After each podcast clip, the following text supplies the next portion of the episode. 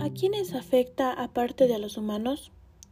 Lamentablemente a los animales también afecta gravemente, ya que los animales son sensibles a los cambios de temperatura, tanto o más que a los humanos. Cada especie tiene una serie de condiciones climáticas en las que se sienten a gusto, pero el calentamiento global está alterando esos patrones. El cambio climático está llevando a muchas especies al límite.